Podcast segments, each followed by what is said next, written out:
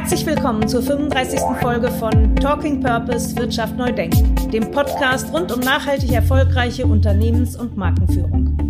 Mein Name ist Annette Bruce und ich bin Gründerin und Geschäftsführerin der Marketing-Strategieberatung Creative Advantage aus Hamburg. Mit dem Podcast wollen wir spannende Insights, Erkenntnisse und Erfahrungen rund um Corporate Purpose vermitteln, mit falschen Vorstellungen und Mythen aufräumen und damit mehr Unternehmen motivieren, das Streben nach Profitabilität mit ökologischer und sozialer Verantwortung zu verbinden. In den Gesprächen erhaltet ihr wertvolle Einblicke und konkrete Hinweise für die eigene Praxis. Lasst euch inspirieren von mutigen Vordenkern, unangepassten Pionieren und Machern aus etablierten Unternehmen genauso wie aus der Start-up-Szene, die eindrücklich zeigen, welche vielfältigen Beiträge purpose-orientiertes Wirtschaften leisten kann.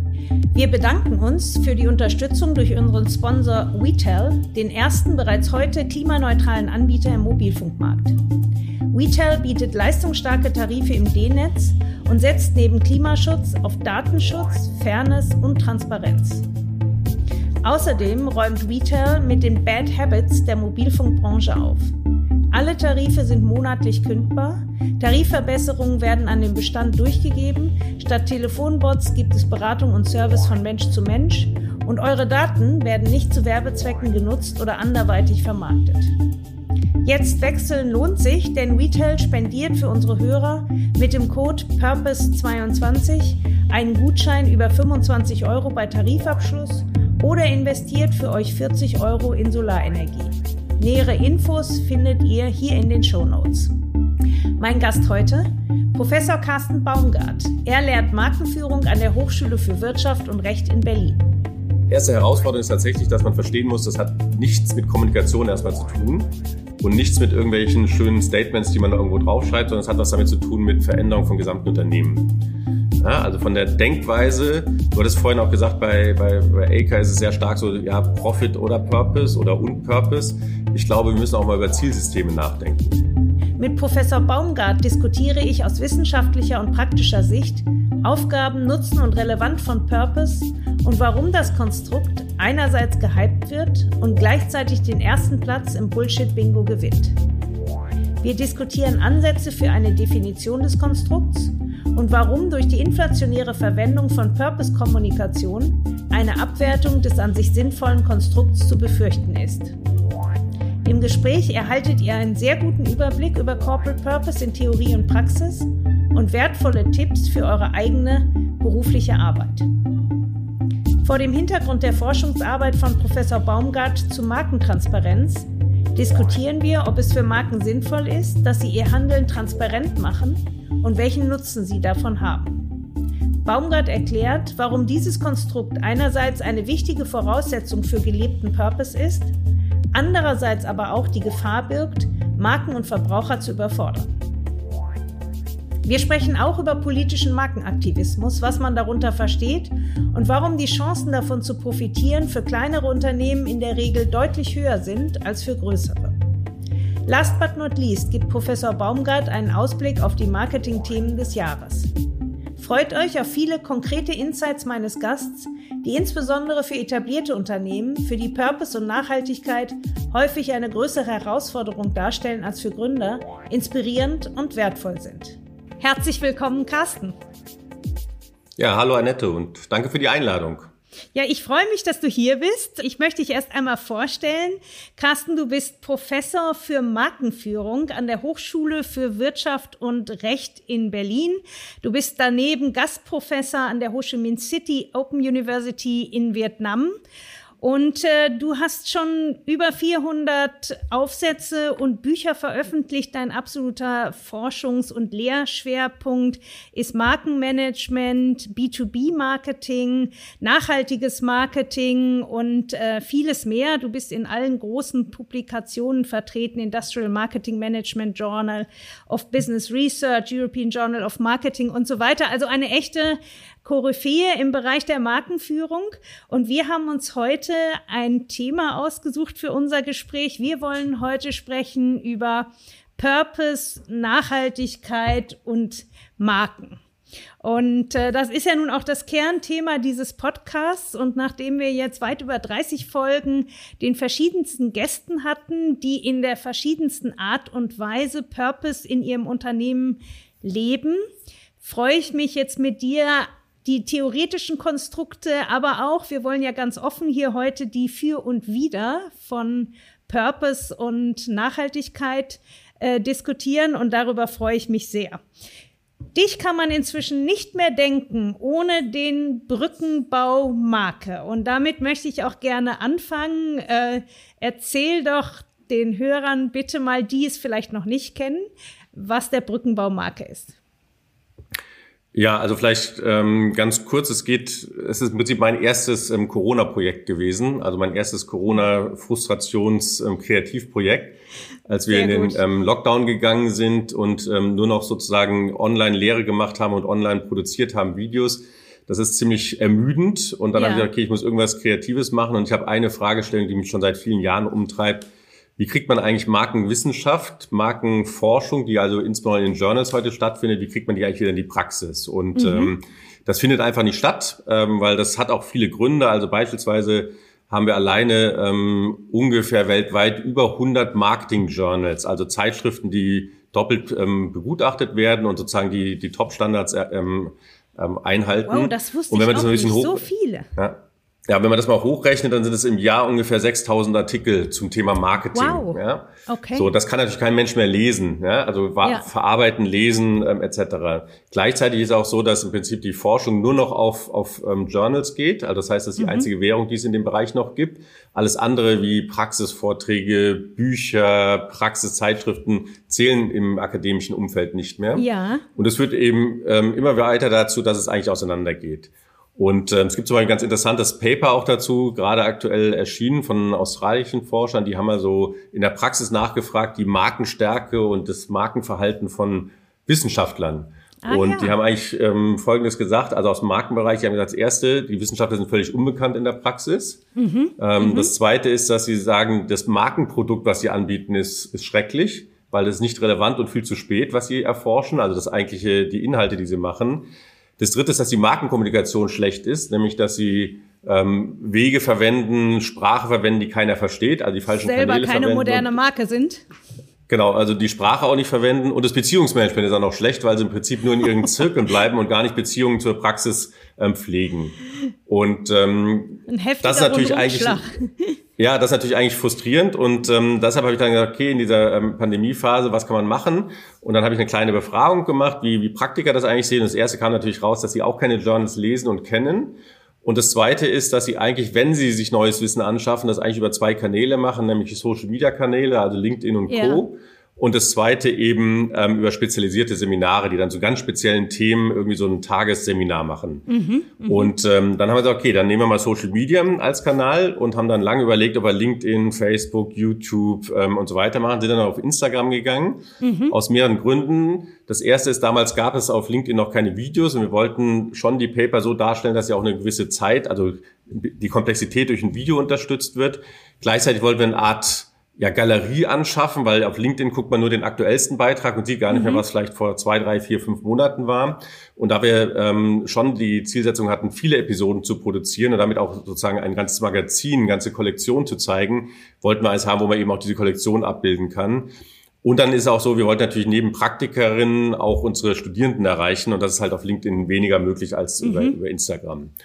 Und dann haben wir den im, im Sommer 2020, irgendwie Ende Juli gestartet und sind eben seitdem unterwegs.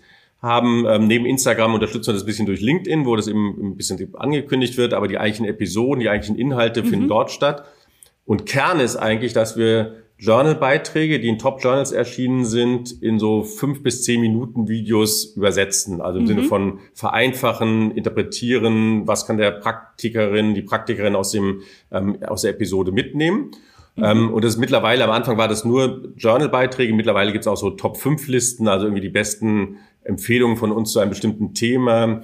Es gibt so Cases, wo wir ein bisschen andersrum rangehen, dass wir sagen, okay, was ist denn irgendwie ein praktischer Anwendungsfall und den interpretieren wir dann vor dem Hintergrund von zwei, drei Journal-Beiträgen. Ähm, es gibt eine Episode, die heißt Friends. Da fragen wir im Prinzip oder führen wir Interviews mit Wissenschaftlern, die gerade aktuelle Markenprojekte mhm. durchführen, Markenforschungsprojekte etc.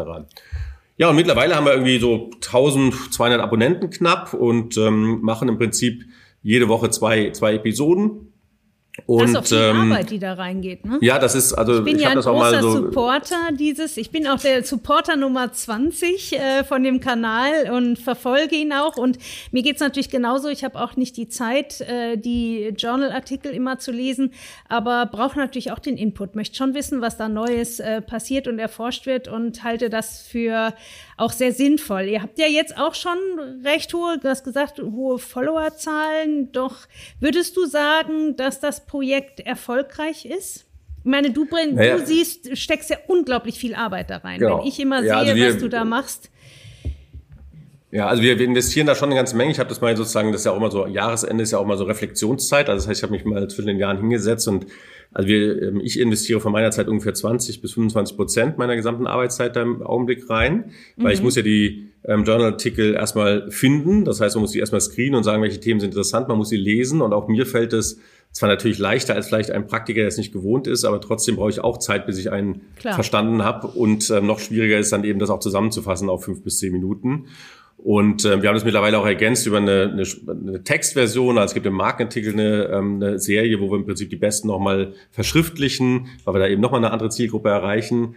Und ähm, also wir investieren eine ganze Menge an Zeit. Ähm, wir sehen auch Aufmerksamkeit und, und Feedback.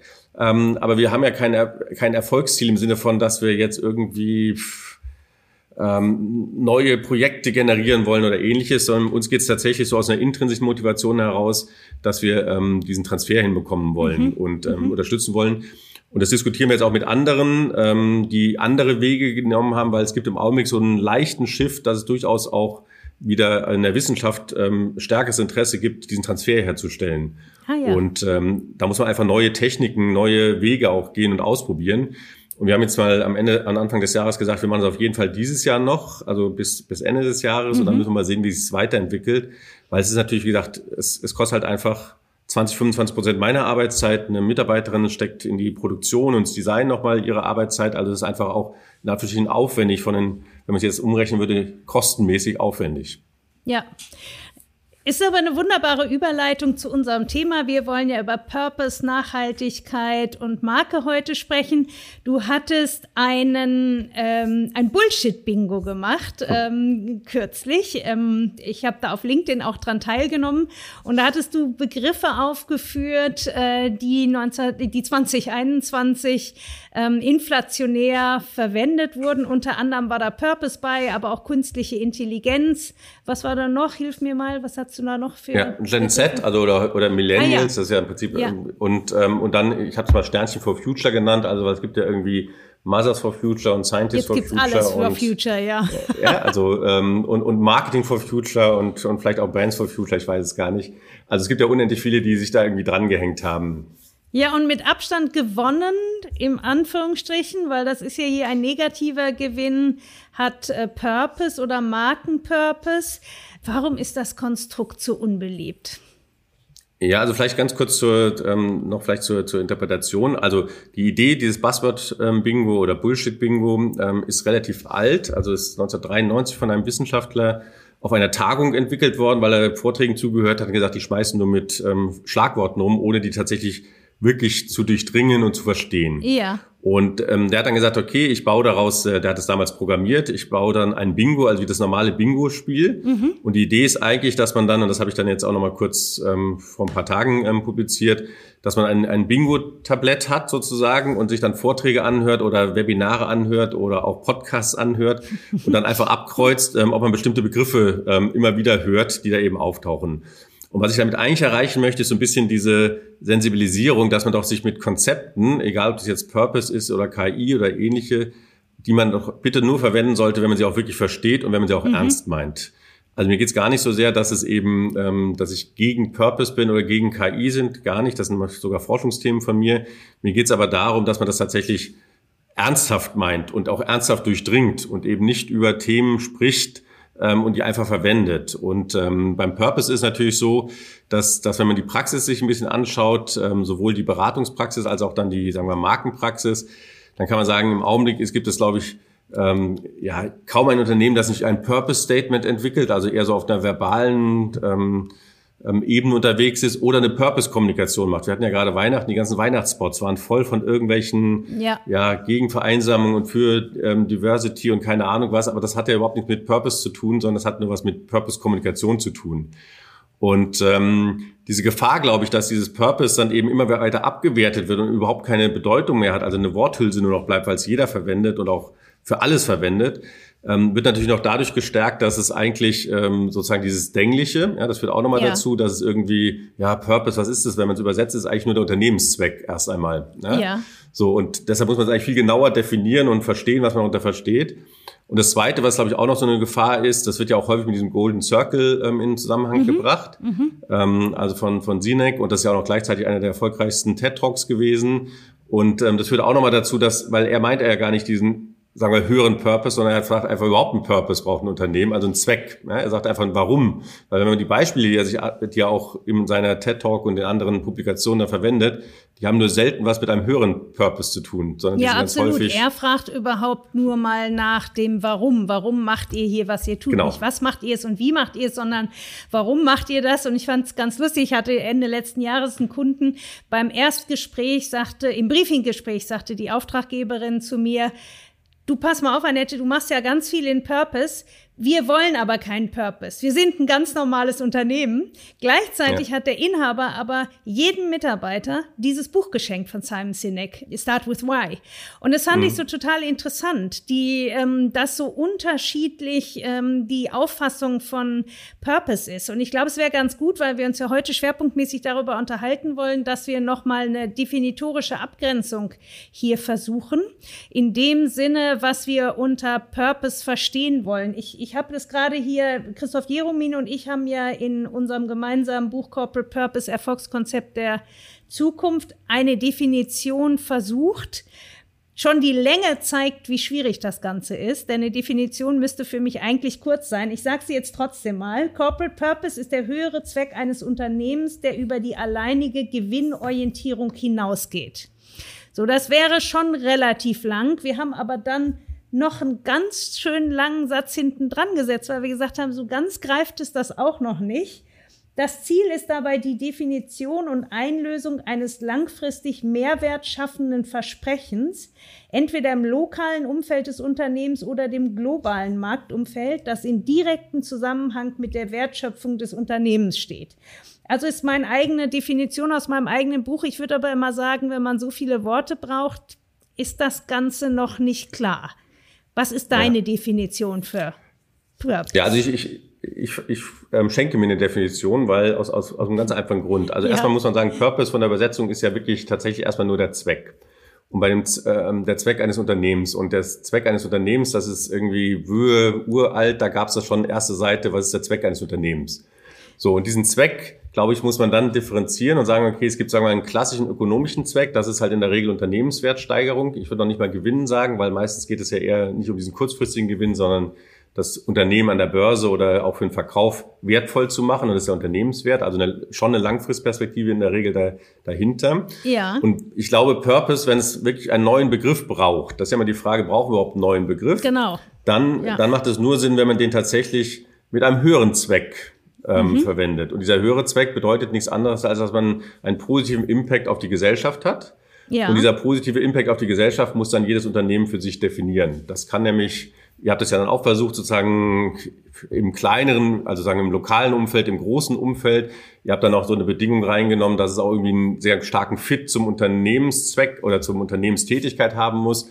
Da kann man bei manchen schon drüber nachdenken. Also Bäume pflanzen hat häufig nichts mit Unternehmens, Absolut. mit dem Geschäftsmodell Absolut. zu tun, kann aber trotzdem positiven Impact haben. Oder wenn man jetzt mal viel stärker in die Vergangenheit ähm, sich anschaut, wie zum Beispiel Bosch, ja, als sie gegründet wurden oder nicht in, der, in, den, in den Gründungsjahren, hat sich ja dann der Herr Bosch ähm, hingesetzt und dann gesagt, okay, ich muss die Gesellschaft entwickeln, also ich muss Krankenhäuser bauen und Schulen und ähnliches. Mhm. Das hat mit dem mhm. eigentlichen Geschäftsmodell ja auch nichts zu tun, hat aber ein sozusagen einen philanthropischen Ansatz gehabt. Und das würde ich auch als ein, ein, ein Purpose dann bezeichnen, weil er gesagt hat, okay, ich baue sozusagen die, auch in der Gesellschaft mit.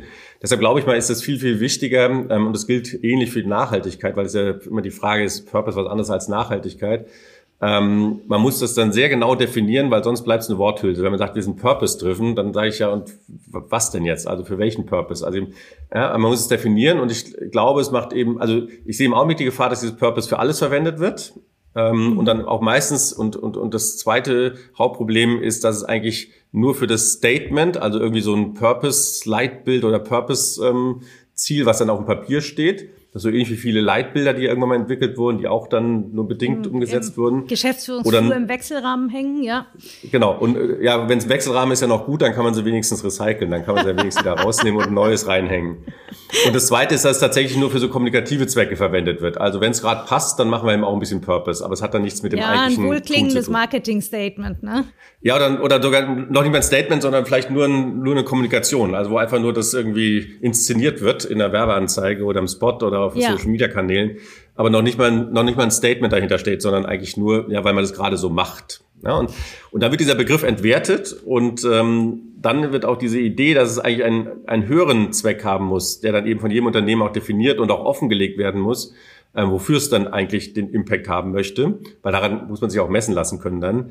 Ähm, damit wird dieser Begriff eigentlich entwertet oder die Gefahr besteht zumindest sehr groß, dass er entwertet wird. Und das war auch so ein bisschen diese Idee von diesem Bullshit oder Buzzword-Bingo, genau darauf hinzuweisen, dass man sagt, okay, bitte nicht für alles Purpose verwenden, sondern nur wenn ihr wirklich einen Purpose habt und wenn das auch wirklich lebt und wenn das auch tatsächlich in Produkte und Leistungen umwandelt und wenn auch wirklich misst, ob ihr das ähm, erreicht und nicht nur auf der Ebene, ja, wir haben jetzt mal irgendwie äh, was für Diversity gemacht in der Kommunikation. Aber ist doch interessant, du hattest ja gar nicht so eine kleine Fallzahl bei dieser Umfrage. Ähm, warum es machen ja alle, das es muss ja da draußen diese Menschen geben, die das machen. Trotzdem hat ja Purpose als als als Bullshit Word des Jahres doch mit Abstand gewonnen. Wie kommt denn diese Diskrepanz zustande? Was glaubst du, wer sind die, die es nutzen und wer sind die, die dann ganz klar anklicken, nein, für mich ist das das Unwort des Jahres? Ja, also ich glaube, es gibt zwei zwei Gruppen. Die einen, die tatsächlich ähm, ich nenne es mal vorsichtig, Purpose tatsächlich leben. Ja, also ja. Die, die, die das häufig aber gar nicht Purpose nennen, sondern ähm, die das vielleicht schon seit 20, 30, 40 Jahren machen, die es aus dem Kern heraus machen, aus einer intrinsischen Motivation, also einer Überzeugung heraus. Ähm, und jetzt irgendwie damit konfrontiert werden, dass viele irgendwie sich einen Purpose geben. Und die sagen eigentlich, das ist ähm, ja wie so ein Purpose-Washing, das ist eigentlich gar nicht ernst. Also die haben so ein bisschen äh, Angst, in Anführungsstrichen, dass sie sagen, wenn man es ernst meint, dann muss man es eigentlich ähm, ganz anders angehen und nicht einfach nur Purpose drüber schreiben. Mhm. Und das Zweite ist natürlich, ähm, dass wir unendlich viele Kampagnen gesehen haben, auch gerade letztes Jahr. Ähm, da wurden irgendwelche Logos bunt eingefärbt und ähnliches. Ähm, aber nur, wenn es der Markt auch wollte. Also wenn es in anderen, dieselbe Marke auf anderen Märkten hat es dann nicht gemacht. Ja. Ähm, dass viele gesagt haben, das ist wirklich nur so ein Purpose-Washing. Ja, das hat überhaupt nichts mit einer ernsthaften Auseinandersetzung mit einem Zweck zu tun. Also es gibt sozusagen die, die, die wirklich einen Purpose haben, auch wenn sie es vielleicht nicht so nennen, die wirklich das im Kern haben, in ihrer Identität haben. Und die haben, sagen einfach, das ist irgendwie, das wird jetzt völlig verwaschen, weil irgendwie jeder das verwendet und es gar nicht ernst meint. Und zum anderen nervt es halt, ähm, weil jetzt auf LinkedIn sind zwar in Anführungsstrichen Expertinnen und Experten unterwegs, also sind ja Berufstätige in der Regel, aber die sind ja auch Konsumentinnen und sehen eben jeden Tag irgendwelche Purpose-Kampagnen, die man nicht wirklich ernst nehmen kann. Mhm. Und ähm, deshalb sagen sie so. Und dann gibt's natürlich eine große ähm, Schar, die auch irgendwelchen Webinaren, LinkedIn-Posts, ähm, Büchern, Zeitschriften, Beiträgen lesen und überall steht Purpose drüber. Ja? Mhm. Ich habe jetzt auch mal jetzt in dem neuesten Post über dieses Bullshit-Bingo, man kann auch wunderbar aus zwei, drei, wenn man die zusammensetzt, wunderbar Vorträge basteln, ja, ohne dass man ja, groß was Neues gesehen, überlegen das muss. Das fand ich auch sehr schlau, ja. Ähm, es, es, klingt wahnsinnig gut und man kann es eigentlich fast schon verkaufen, aber so, und das ist genau diese Gefahr, dass ja. es einfach als Worthülse verwendet wird. Ich fand ja sehr interessant, der David Acker, den ich auch sehr schätze, der hatte in einem Artikel mal aus seiner Sicht formuliert, was die drei Voraussetzungen für Corporate Purpose sind. Ähm, der hat gesagt, erstens, der Purpose muss authentisch sein. Das heißt, er kann keine Erfindung, kann keine Fiktion, kein sein und er sagt auch, sie darf nicht mal eine Vision sein über etwas, was ein Unternehmen gerne sein würde. So nach dem Motto, wir haben die Vision, wir wären, aber wir sind es heute noch gar nicht. Ja. Er sagte, das ist für ihn auch kein Purpose. Das mag eine Vision sein, aber kein Purpose. Dann sagt er zweitens, der Purpose muss konsistent gelebt werden. Das heißt, er sagt ganz klar, Purpose zu einem Marketingthema zu machen, ist wohl der größte Fehler, den Unternehmen heute begehen können. Ähm, Purpose zu verwechseln mit einer Markenpositionierung oder einem Markenslogan, äh, daraus kann ein Unternehmen keine Kraft entwickeln. Er sagt, ein konsistenter Purpose dagegen zieht sich durch alle Abteilungen, alle Profe Prozesse und vor allen Dingen auch alle Unternehmensentscheidungen. Da kommt dann auch der Punkt drei dazu. Ein Purpose muss aus Arkas Sicht core to the value of the brand and the team sein. Ähm, er sagt, wenn der Purpose oder das, was da als Purpose definiert wird, am Kern des Unternehmens vorbeigeht, und das ist zum einen der Gegenstand des Wirtschaftens, zum anderen ist Kern des Unternehmens natürlich die Mitarbeiter, die dort arbeiten, ähm, dann kann er nicht arbeiten im Sinne der Wertschöpfung des Unternehmens. Und damit sagt er ganz konkret, Purpose darf kein Dead End sein, darf also nicht das Budget eines Unternehmens belasten, sondern die Zielverfolgung des einen, also Purpose oder Profit, ist gleichermaßen die Zielverfolgung des anderen. Das heißt, wenn wenn ich das Ziel Purpose verfolge, wächst mein Profit. Wenn ich das Ziel Profit verfolge, wächst mein Purpose. Es kann nicht sein, ich fand das Bild so schön, dass man sich das klar macht. Es kann nicht sein, oh, wir steigern unseren Profit. Leider geht es auf Kosten des Purpose. Oder andersrum, ich kann auch nicht von Unternehmen erwarten, dass sie ganz immer mehr Purpose, aber ihre Profitziele vernachlässigen. So ist Wirtschaft eben nicht aufgebaut. Ähm, und Acker versucht das halt mit diesen drei Voraussetzungen zu, zusammenzubringen. Jetzt natürlich die große Frage, wie viele Unternehmen, Carsten, gibt es überhaupt, die nach dieser Definition einen Purpose haben? Wie siehst du das? Ja, also das kann man jetzt, glaube ich, nicht quantifizieren. Ich glaube, wenn man mit allen Unternehmen spricht, die tatsächlich, ich, ich gucke mir auch eher Unternehmen an, die sich eben als Nachhaltigkeit ähm, auf die Fahnen geschrieben haben, weil die haben nicht dieses Neuhochdeutsche und jetzt irgendwie, jetzt haben wir einen Purpose, sondern die kommen wirklich aus, aus ähm, aus einer Überlegung. Da finde ich besonders spannend, dem Unternehmen, die das auch schon 20, 30, 40 Jahre machen und nicht ja. jetzt irgendwie ähm, ein Startup gerade gegründet haben und wir sind jetzt purpose-driven, weil das natürlich auch relativ einfach ja, und ähm, relativ zeitgeistig. Ja, weil man dann eben so viel, viel spannender Unternehmen, die das schon wirklich auch bewiesen haben und seit vielen Jahren verfolgen, diesen ähm, insbesondere im Mittelstand zu finden. Es gibt auch ein paar größere, ähm, und wenn man mit denen spricht, die sagen alle ähm, durch die Bank weg. Also wenn man mit VD oder Ähnlichen spricht, ähm, wir sind immer auf dem Weg. Also es gibt kein, mhm. kein Ende. Ja? So, deshalb glaube ich, ist das ähm, das Erste. Das Zweite, vielleicht ganz kurz zu, zu Elka noch. Ich glaube schon, dass es ein Markenthema ist. Ähm, da mhm. geht es aber dann darum, wie man Marke interpretiert. Mhm. Und ähm, ist es wirklich Marke nur sozusagen eine äußere Hülle oder ist Marke ein, ein Konzept fürs gesamte Unternehmen? Und wir interpretieren das sehr holistisch und haben auch vor vielen Jahren schon mal, das nannte sich CSR-Markenmodell, ähm, aufgestellt. Also da war der Begriff Purpose gab es noch gar nicht und wird den auch heute nicht verwenden. Und da haben wir auch gesagt, es geht eigentlich darum, man braucht eine Nachhaltigkeitsidentität. Und diese Identität mhm. ist das, was das Unternehmen tatsächlich ausmacht. Also nicht das, was man irgendwo hinschreibt.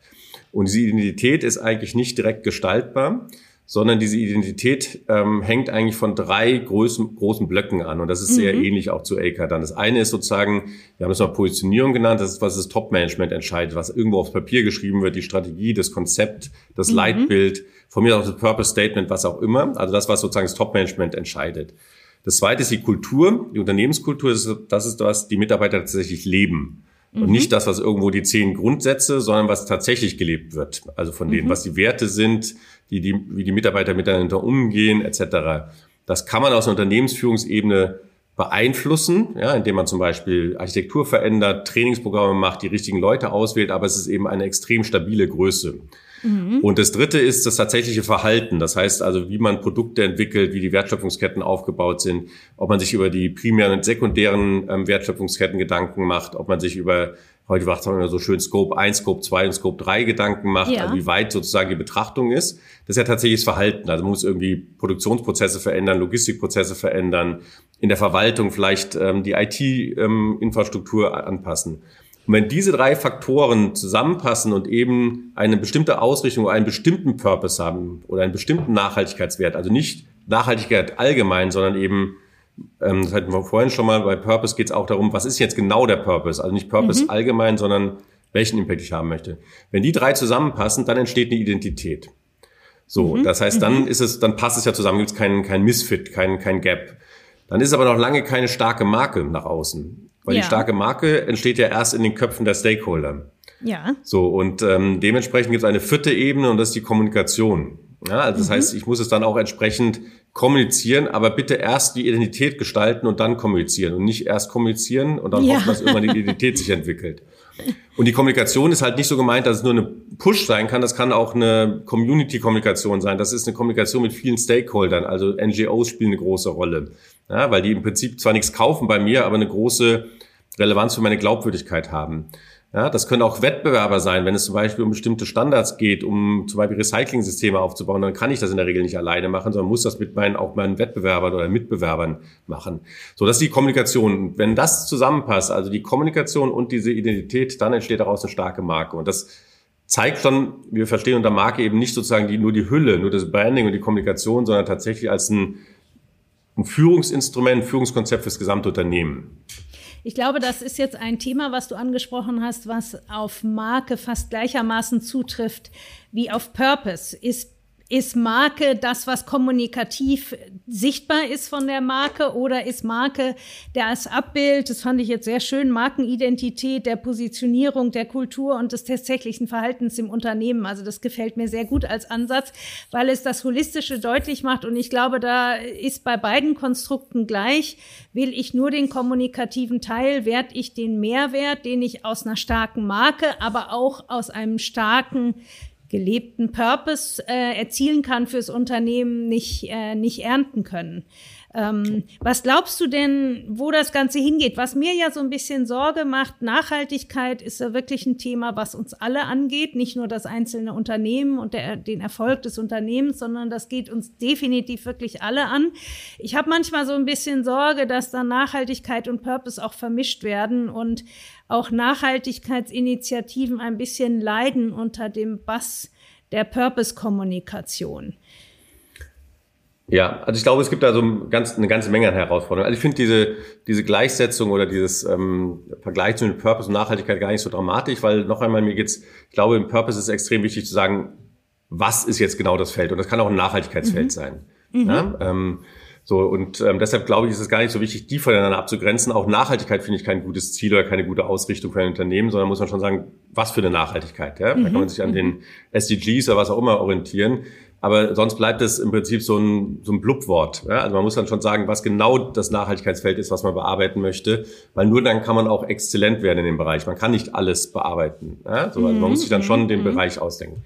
Ich glaube, wir haben mehrere Herausforderungen. Das erste ist tatsächlich so eine ähm, also das erste, erste Herausforderung ist tatsächlich, dass man verstehen muss, das hat nichts mit Kommunikation erstmal zu tun und nichts ja. mit irgendwelchen schönen Statements, die man irgendwo draufschreibt, sondern es hat was damit zu tun mit Veränderung von gesamten Unternehmen. Mhm. Ja, also von der Denkweise, du hattest vorhin auch gesagt, bei, bei, bei AK ist es sehr stark so, ja, Profit oder Purpose oder und Purpose. Ich glaube, wir müssen auch mal über Zielsysteme nachdenken. Also ist überhaupt mhm. Profit noch das eigentliche Zielsystem von Unternehmen? Ja, oder mhm. ist es nicht, ähm, also wir haben zum Beispiel ein, ein Unternehmen, mit dem wir hier immer mal wieder zusammenarbeiten aus Berlin, die sagen, wir wollen gar nicht wachsen. Wir haben, wir wollen jedes Jahr das Gleiche machen und wenn wir mehr machen, geben wir das Geld aus, spenden das. Ähm, mhm. Wir wollen nicht wachsen, mhm. weil wir fühlen uns wohl in der Größe, die wir haben. Mhm. Ja, und ähm, so, das finde ich auch vollkommen legitim. Und wenn ein anderes Unternehmen sagt, ich möchte mich, als mein Unternehmen ist, ich möchte mich verwirklichen, mir soll das Spaß machen, klar, ich muss ökonomisch überleben. Ja, also ich muss meine Mitarbeiter fair bezahlen können. Aber dann ist es vollkommen in Ordnung, dann muss er nicht Profit machen. Ich glaube, ein drittes, dritte Herausforderung ist tatsächlich die Messbarkeit und oder auch die Umstellung von, von Messinstrumenten. Also ich möchte das jetzt mal ganz konkret an dem Bereich mhm. Marke mhm. ähm, festmachen. Wir haben ja ein Konzept, das nennt sich Markenwert ja, oder ja, Markenwertbestimmung. Ja. Da geht es in der Regel zu bestimmen, wie viel Geldeinheiten eine Marke wert ist. Ja, mhm. Das ähm, ist natürlich im Kontext, sagen wir, von Kauf und Verkauf insbesondere entwickelt worden. Also wenn man eine Marke kauft oder verkauft, was ist sie denn wert? Also ohne die, ohne sagen wir mal die Produktion, ohne die Mitarbeiter, ohne alles, sondern nur wenn ich die Markenrechte kaufe. Ja, ich kaufe nicht die Markenrechte, mhm. sondern ich kaufe ja sozusagen das, das Kapital in den Köpfen der, der Stakeholder, ja, dass sie die Marke schon kennen, präferieren und so weiter. Und wenn man sich die Modelle anschaut, wie das zum Beispiel Interbrand macht, jedes Jahr sozusagen die Top 100 äh, weltweit oder auch für bestimmte Länder zu erlegen, dann ist ja schon die Frage, was sind da eigentlich für Unternehmen oder für Marken drauf? Und das sind ähm, alles Marken, wenn ich dich jetzt fragen würde, was ist die wertvollste Marke mhm. der Welt? Was, was wird dir einfallen? Welche drei? Naja, ich glaube, da sind wir bei Google, ne, Facebook, ähm, nicht mehr bei den alten klassischen Marken, die früher mal die Liste angeführt haben. Genau, und aber keine dieser Marken würdest du jetzt als die nachhaltigsten Marken interpretieren. Überhaupt nicht, ja. So, das heißt, ähm, wir haben in diesen Markenbewertungen, das Interbrand ist ja nur ein Beispiel, da gibt es ja noch andere, ähm, in diesen Markenbewertungsansätzen nur eine ökonomische Zielsetzung drin. da geht es nur um die Prinzip die Steigerung mhm. des Unternehmenswertes für den Teil Marke. Mhm. So, und wir müssen, glaube ich, darüber nachdenken, dass wir auch solche Spitzenkennzahlen, wie zum Beispiel Markenwert, anders messen. Und da gibt's, glaube ich, da gibt's auch keine finale Lösung, weil da ist man gerade dran. Das eine ist, glaube ich, man kann das sagen, okay, lass doch mal diese ökonomische Bewertung weg und wir gucken eigentlich nur die Markenstärke an. Ähm, Keller hat das auch mal bezeichnet als den Customer Base Brand Equity oder verhaltenswissenschaftliche Markenstärke oder Markenwert. Mhm. Also da geht's eher darum, wie die Stakeholder die Marke interpretieren, die Reputation der Marke aus Kundensicht, mhm. aus Lieferantensicht und so weiter. Da gibt's auch ein paar ähm, Unternehmensberater, die das ähm, durchaus Ansätze dazu anbieten. Das zweite, der zweite Ansatz wäre zu sagen, lasst uns doch wenigstens in diese klassischen Markenbewertungsmodelle, die in der Regel immer so einen sogenannten Risikofaktor drin haben. Also das heißt, es geht ja immer um Zahlungsreihen, die in die Zukunft äh, prognostiziert wird und die wird dann abgezinst auf den heutigen Zeitpunkt und das ist der im Kern eigentlich der Markenwert. Mhm. Und dieser und dieser Abzinsungsfaktor, da ist eigentlich das Risiko drin. Ja, das heißt, da gibt es einen Risikofaktor, der eingebaut wird. Und dann kann man ja zumindest mal in diesen Risikofaktor die Nachhaltigkeit einbauen. Ah, also dass man sagt, okay, mhm. je, je geringer die Nachhaltigkeit, desto höher muss abgezinst werden. Das ist ja auch was so Larry Fink beispielsweise von BlackRock mehr oder weniger propagiert. Er sagt, wir investieren nur noch in Unternehmen, die nachhaltig sind, nicht weil er jetzt plötzlich nachhaltig geworden ist, sondern weil er eigentlich das Risiko sieht. Also er sieht es als einen mhm. Risikofaktor, wenn Unternehmen nicht nachhaltig sind. Und das dritte, der dritte Ansatz wäre zu sagen, lass uns doch mal versuchen, und da gibt es auch erste Ansätze, im Forbes ist gerade ein ganz interessanter Beitrag zu Coca-Cola erschienen, ähm, alle auch externen Kosten und Nutzen von Marken zu monetarisieren. Also auch ja. wenn die sozusagen auf die Gesellschaften positiven Impact oder negativen Impact haben, das zu monetarisieren. Das gibt's ja schon für, für CO2 wird monetarisiert, damit man es vergleichbar machen kann etc. Und dann hat man eben einen ganzheitlichen Wert der Marke. Also nicht nur mhm. sozusagen das, was irgendwie ökonomisch die Zahlungsreihe ist, sondern tatsächlich auch die ökologischen Kosten und auch der ökologische mhm. Nutzen, die sozialen Kosten, soziale äh, Nutzen. Und da muss man, glaube ich, mal drüber nachdenken, dass man auch solche Systeme, die auch letztlich Anreizsysteme für Unternehmensverantwortliche werden, eigentlich ändert. Mhm. Würdest du in dem Reigen auch Purpose eine Bedeutung äh, zuschreiben? Wäre das für dich in dem Bereich äh, externe Kosten und Nutzen von Marken? Ja, ja, klar. Also wenn der Purpose, äh, noch einmal, ähm, auch wenn ich mich wiederhole, muss halt definiert werden für was. Ja? Ähm, und dann kann es eben auf diesem Bereich einen positiven Nutzen haben, den man dann eben, damit man es eben verrechnen kann, muss man ihn auf eine Einheit, und das ist natürlich Geld, äh, monetarisieren. Also sagen, okay, mhm. was ist denn das, dass ich jetzt von mir aus Produktionsbedingungen verändert habe oder Bildung ähm, irgendwo ähm, gestärkt habe? Was ist das eigentlich ökonomisch wert? Und das ist natürlich nicht einfach, diese Bewertung, die ökonomische Bewertung von vielen dieser Wirkungen. Aber nur dann wird das, glaube ich, relevant, weil ohne Zahlen und ohne Messung wird das im Prinzip auch im Top-Management zwar ein Thema für, für die Kaffeepause, aber nicht tatsächlich ein Top-Thema. es gibt ja in vielen Unternehmen CSR-Abteilungen. Glaubst du, es braucht eine Purpose-Abteilung oder einen Purpose-Manager oder sagst du eher, das ist im Bereich Sustainability oder Nachhaltigkeitsmanager ja. besser aufgehoben? Also das ist eine ähm, ja, gar nicht so einfache Frage. Ich glaube, wir brauchen auch keine CSR-Abteilung. Also ähm, auf der einen Seite braucht man sie, weil sie bestimmte Sachen ähm, können. Ja, also beispielsweise mhm. Nachhaltigkeitsberichte nach vorne bringen, ähm, die Kennzahlen zusammentragen, teilweise auch messen, ähm, vielleicht auch kleine Projekte machen. Aber am Ende des Tages muss es so sein, ähm, dass das für alle gilt.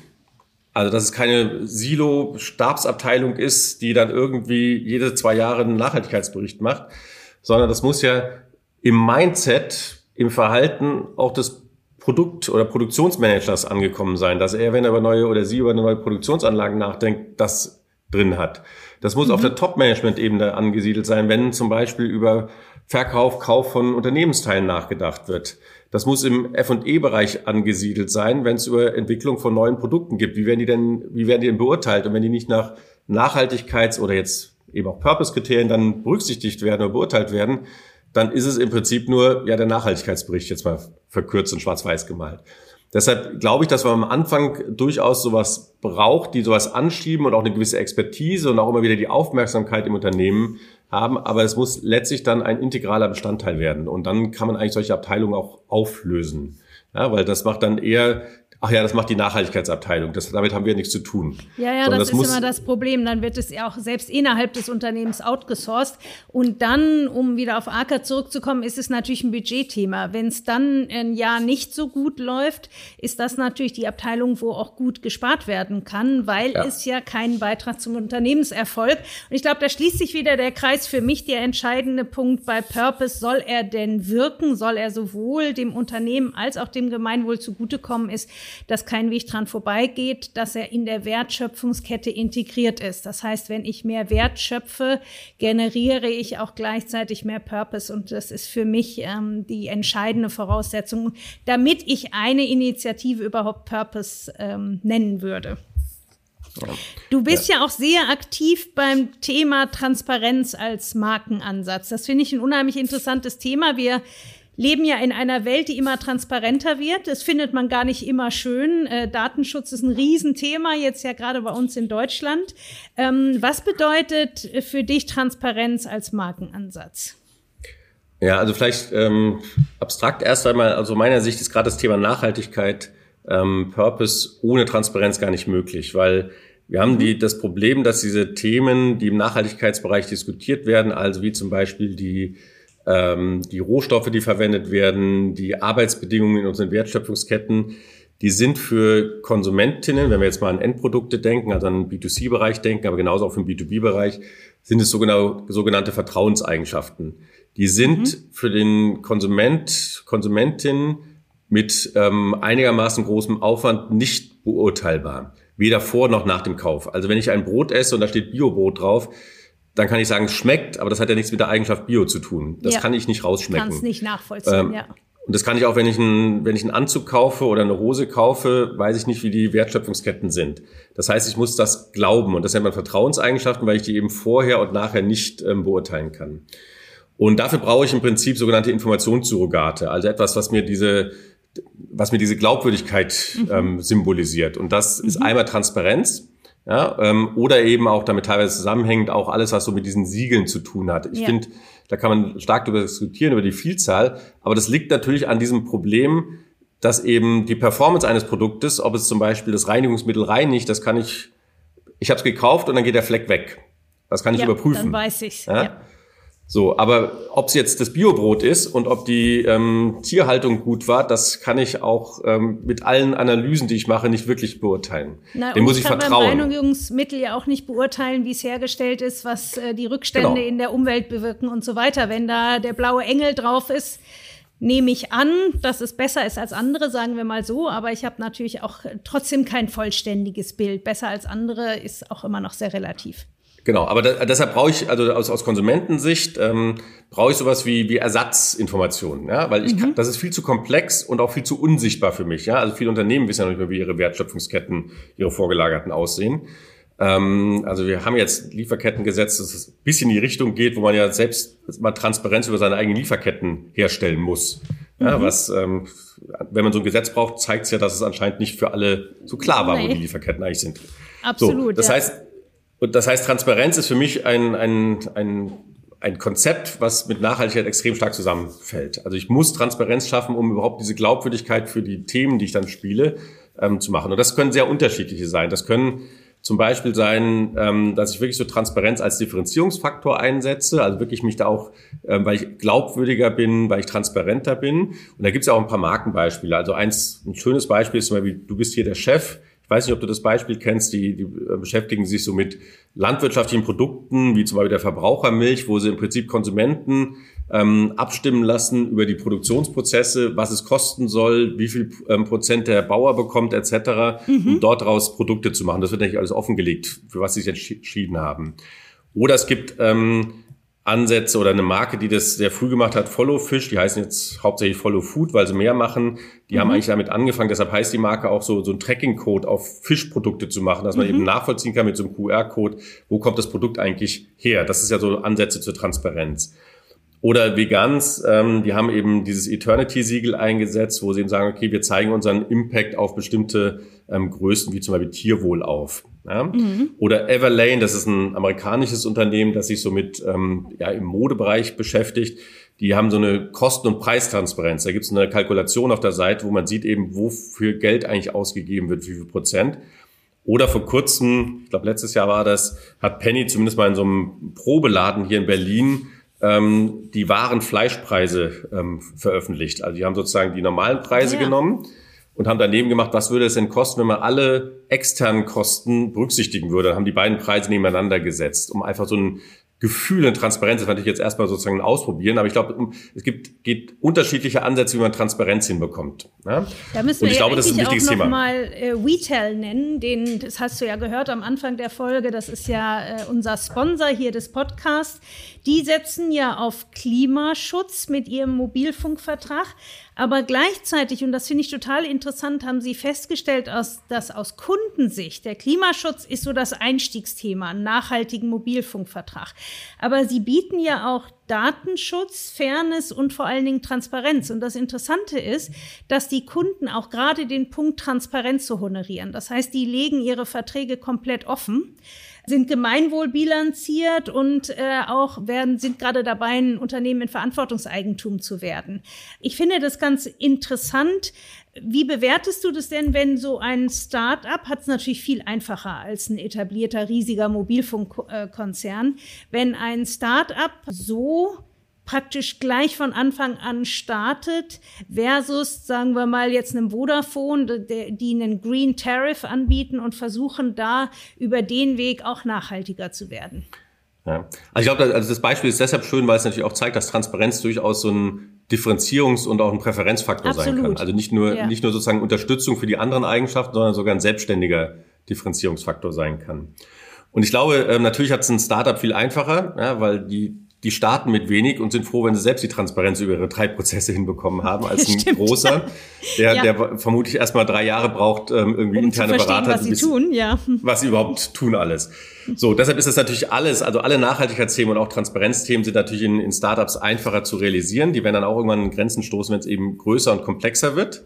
Ähm, ich glaube aber insgesamt, wenn man über Transparenz nachdenkt, dann hat man mh, auch durchaus ein paar Herausforderungen. Man darf nicht sagen, ja, jetzt machen wir alles transparent, sondern ich glaube, es gibt so ein paar echte Herausforderungen, die auch ähm, fürs Marketing und die Markenführung wichtig sind. Das eine ist, glaube ich, ähm, dass es so ein Information Overload geben kann. Also wenn man mhm. alles transparent macht, die Frage ist, kann das ein Konsument noch verstehen, will er das noch verstehen oder wird es einfach zu viel? Ja, ganz ja? wichtiger Punkt. Will ich mich mit allen Produkten, mit denen ich mich täglich beschäftige, bis ins letzte Detail beschäftigen? Ich möchte ja, ja eigentlich, das war ja auch der Sinn von Marke, von markierten Produkten, ich will ja die Sicherheit haben, ich will mich ja genau. darauf verlassen können.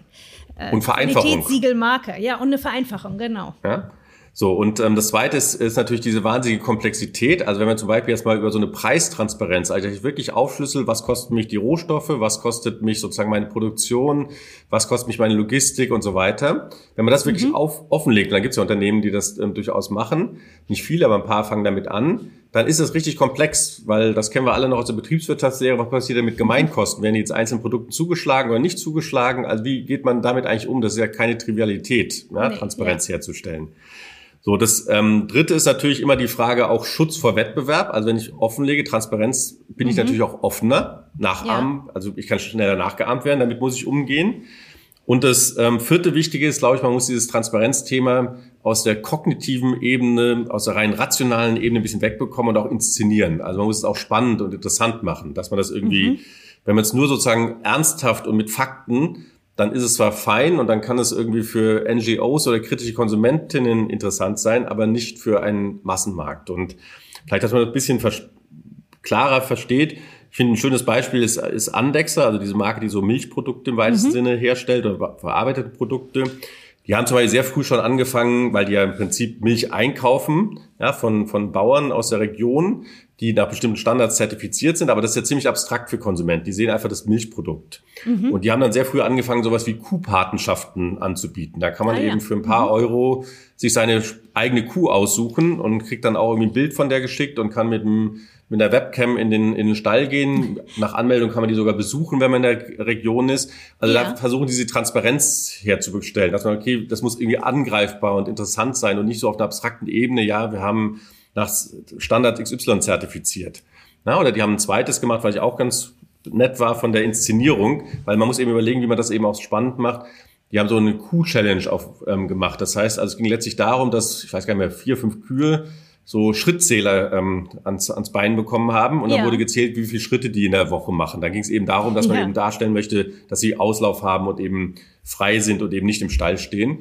Und dann konnte man sich als Konsument bewerben, hat diesen Schrittzähler auch nach Hause bekommen und da war die Frage, ob man eben ja die Kuh überholt, also ob man mehr Schritte in der ah, Woche ja. schafft als ah, die Kuh. Okay. Ja, und damit wird es natürlich irgendwie spannend, interessant, da wird so ein Gamification-Aspekt auch mitgemacht und ich glaube, das ist auch wichtig, dass man, und das ist für viele Nachhaltigkeitsmarken auch eine Herausforderung, dass man von dieser rein rationalen Ebene auch hinbekommt, das zu inszenieren und zu emotionalisieren. Ja, dass es eben vereinfacht, ähm, nicht jeder Konsument, jede Konsumentin ist Nachhaltigkeitsexpertin, Experte. Hat auch gar nicht die Zeit, sich mit jedem einzelnen werden. Produktbereich. So, und, und dementsprechend ist, werden, ja. ja, das sowieso. Aber deshalb ist wichtig, glaube ich, diese Verdichtung und aber auch die Inszenierung, dass es eben durchaus auch spannend und interessant und, und nachvollziehbar ist. Und ja, habe ich direkt verstanden, ja, ohne dass ich jetzt irgendwie lange Listen mit irgendwelchen Daten lesen muss, weil das, das kann ein Konsument nicht leisten. Apropos Inszenierung, Carsten, äh, wir beobachten ja auch viel, ganz viel Markenaktivismus, ähm, politischen Markenaktivismus. Was ist das und eignet der sich für jede Marke? Hältst du das für sinnvoll? Ja, also vielleicht ganz, ähm, ganz vereinfacht formuliert. Ich finde Markenaktivismus oder ich definiere das so, dass es tatsächlich Kampagnen sind, also erstmal zeitlich befristete, also man, weil Aktivismus, man kann nicht die ganze Zeit Aktivist sein, also man ist zu bestimmten Zeitpunkten Aktivist, ähm, die sich mit sozialpolitischen Themen auseinandersetzen und zwar mit solchen Themen, die in der Gesellschaft tatsächlich auch umstritten sind oder wo es mhm. widerstrebende Meinungen gibt. Also wenn man eine Meinung hat, die alle vertreten, dann ist es kein Aktivismus. Ja? Das heißt, man muss sich positionieren, man muss sich auf eine Seite schlagen. Ja? Also ja. das heißt, ähm, sonst, dann wird es nämlich erst spannend und interessant und auch speziell, weil wenn man eine allgemeine Meinung sagt, okay, was ich, wir wollen unsere Kinder schützen, da wird, glaube ich, jeder unterschreiben. So, naja, aber es muss etwas sein. Wir auch wieder da, wo du, was du am Anfang gesagt hast, eine Marke macht etwas in einem Land, wo es von den Konsumenten ja. gern gehört und gesehen werden will, und in anderem Land, wo es kritisch gesehen wird, verzichtet man dann darauf. Genau, also man muss, man muss auch diese Reibung aushalten, sonst ist es eben auch kein Aktivismus. So, und ähm, die Frage war ja, ob sich für jede Marke eignet und die Antwort ist klar, nein. Ja, also vielleicht zwei, nur zwei Aspekte. Mhm. Ähm, das eine ist, glaube ich, mh, oder es gibt eine Studie, die das auch untersucht hat, die zeigt ganz klar, dass große Marken, also mit einer großen Kundschaft, mit einem großen Marktanteil, viel größere Gefahren bei Markenaktivismus haben als kleine. Mhm. Und ähm, da gibt es insbesondere natürlich zwei Gründe. Und ein Grund, den die diese Studie untersucht hat, ist ja sagen, okay, es ist immer so, wenn ich ähm, beim Aktivismus eine bestimmte Seite einnehme, dann gibt es Konsumenten, die das ablehnen. Es gibt welche, die es mhm. unterstützen und es gibt welche, die ablehnen. Mhm, mhm. Und es ist eben so, dass die ähm, Abwanderung von den Ablehnern größer ist die Gefahr als die Zuwanderung von anderen Marken, die dieses, dieses Statement, was ich dann geliefert habe, oder diesen aktivistischen Akt ähm, gut finden. Also es ist im mhm. Prinzip schneller, dass die Leute abwandern, mehr Prozent sozusagen, als sozusagen von anderen Marken dazuwandern. Mhm. So, und wenn ich dieses Argument, also und das haben die empirisch nachgewiesen, wenn ich dieses Argument anwende auf große und kleine Marken, dann ist natürlich klar, eine große Marke, die vielleicht 50 Prozent Marktanteil hat, die kann viel mehr verlieren von ihrer Kundschaft, als von den anderen ja. noch dazu gewinnen, weil da sind nur noch 50 Prozent. Ja. Und eine kleine Marke, die nur vielleicht drei Prozent Marktanteil hat, die kann natürlich aus 97 Prozent was dazu gewinnen. Und wenn von den drei Prozent ein Prozent weggeht, dann gewinnt die trotzdem noch sozusagen an, an, an Community, an Folgerschaft, an, an Kunden letztlich. Ja. Deshalb ist, glaube ich, schon, dass kleine Marken das natürlich viel einfacher können, weil das Risiko viel geringer ist. Im Gegenteil, bei denen ist sogar ein positiver Ansatz. Und das Zweite ist, das ist natürlich auch klar, Markenaktivismus ist nur dann sinnvoll, wenn er authentisch ist und wirksam. Also wenn es mhm zum Rest passt. Also wenn ich aus einer Nachhaltigkeitspositionierung komme und wir hatten es vorhin schon mal, die Identität nachhaltig ist, dann bietet es sich auch an, darauf aufbauend eben Aktivismus zu betreiben. Also nur sozusagen, ich bin ein klassisches Unternehmen und jetzt mache ich mal irgendwas Aktivistisches, weil das gerade Thema ist. Ähm, dann ist das nicht besonders glaubwürdig und schadet der Marke. Also es muss authentisch sein. Jetzt haben wir den Bogen eigentlich geschlagen, nämlich auch zum Purpose, der auch authentisch und im gesamten Unternehmen verankert sein muss. Ähm, Carsten, ich habe noch so viele Fragen auf meinem Zettel, aber wir sind mit unserer Zeit schon ziemlich weit fortgeschritten. Ich glaube, wir müssen noch mal eine zweite Folge machen, ähm, weil ich glaube, da gibt es noch ganz viel zu diskutieren. Ganz kurz noch äh, ein Ausblick auf 2022.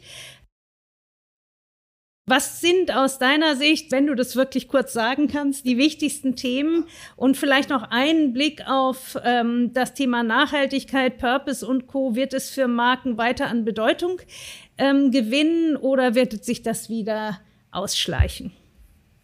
Ja, also ich glaube, wenn man so über Top-Themen nachdenkt, dann gibt es so, also aus Praxis und auch aus Wissenschaftssicht, weil die Wissenschaft soll ja auch relevante Probleme untersuchen, gibt es, glaube ich, ähm, für 22 insbesondere so drei bis vier Themen, die ich, glaube ich, spannend, interessant und auch die kommen werden. Das eine ist alles, was mit digitalen Markenkontaktpunkten zu tun hat, also vom mhm. Chatbot über Sprachassistenten, Roboter und so weiter. Das wird mhm. deutlich zunehmen und damit wird es eben auch plötzlich nicht nur eine Frage, geht das überhaupt und wie geht der Konsument damit um, sondern wie kann ich das auch als Marke nutzen? Also wie kann ich es so gestalten, dass es eben die Marke unterstützt? Ähm, das wird kommen. Das zweite ist alles, was, wie gesagt, mit Nachhaltigkeit zu tun haben wird. Ob es jetzt Purpose, Nachhaltigkeit, CSR, Markenaktivismus, all dieses ganze Feld mhm. ähm, wird auch weiterhin eine hohe Bedeutung spielen.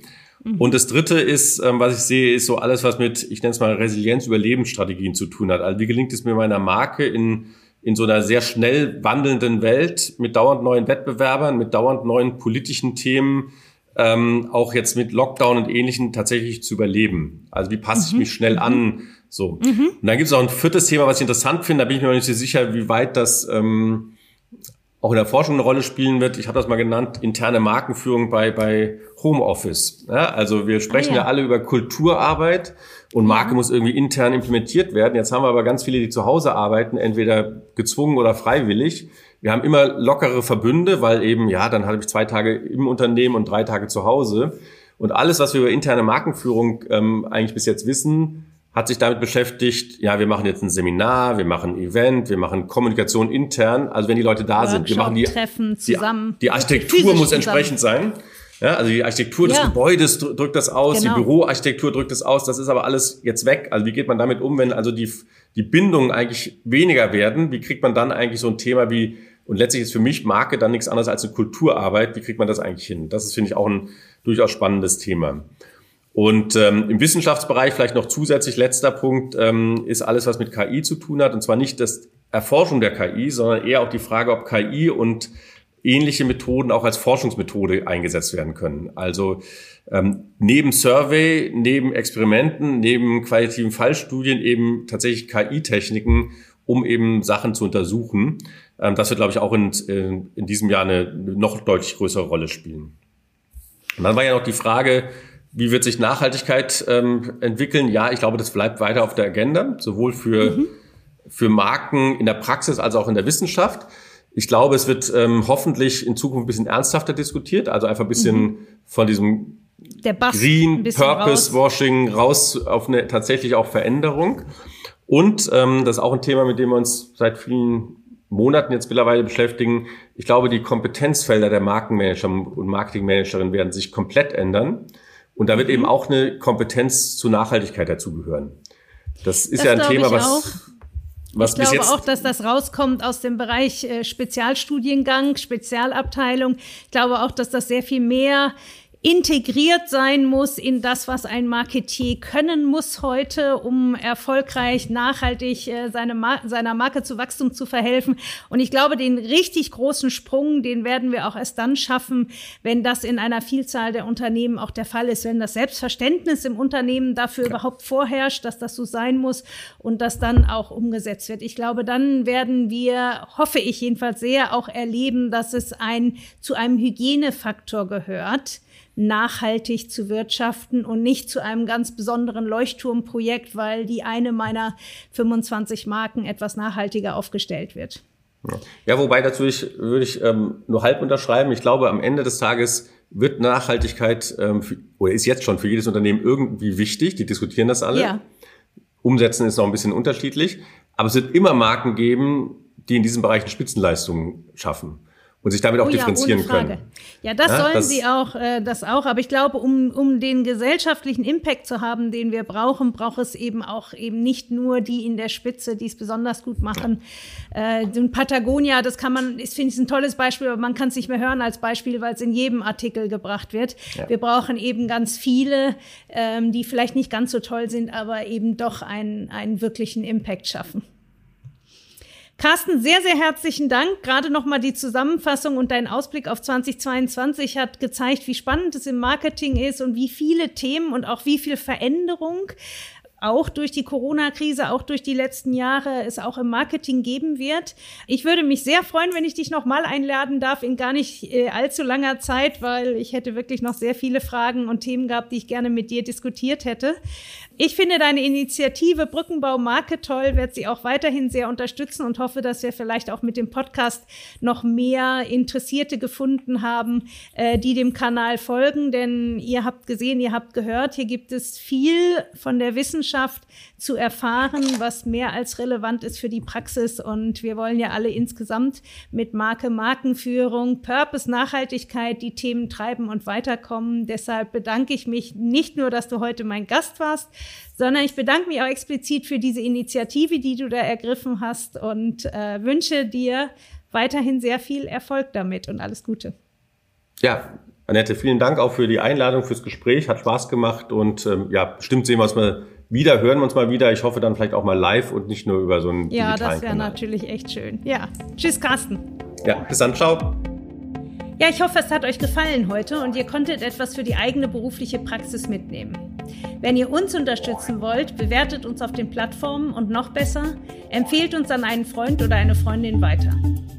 Wir haben viele spannende Folgen in Planung, wie zum Beispiel mit Christine Bleeks, Gründerin und Vorständin von Tausche Bildung für Wohnen, die uns von den Herausforderungen und dem großen Impact von Sozialunternehmertum berichten wird und Dr. Andrea Maybaum. Sie ist Direktorin der Kommunikationsberatung Finsbury Glover Herring.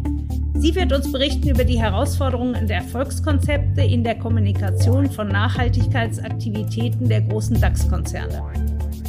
Einschalten lohnt sich, denn hier sprechen Praktikerinnen mit sehr viel Erfahrung und wertvollen Tipps für das eigene Unternehmen. Ich freue mich, wenn ihr auch beim nächsten Mal wieder dabei seid. Bis dahin, bleibt gesund, tschüss und bis zum nächsten Mal.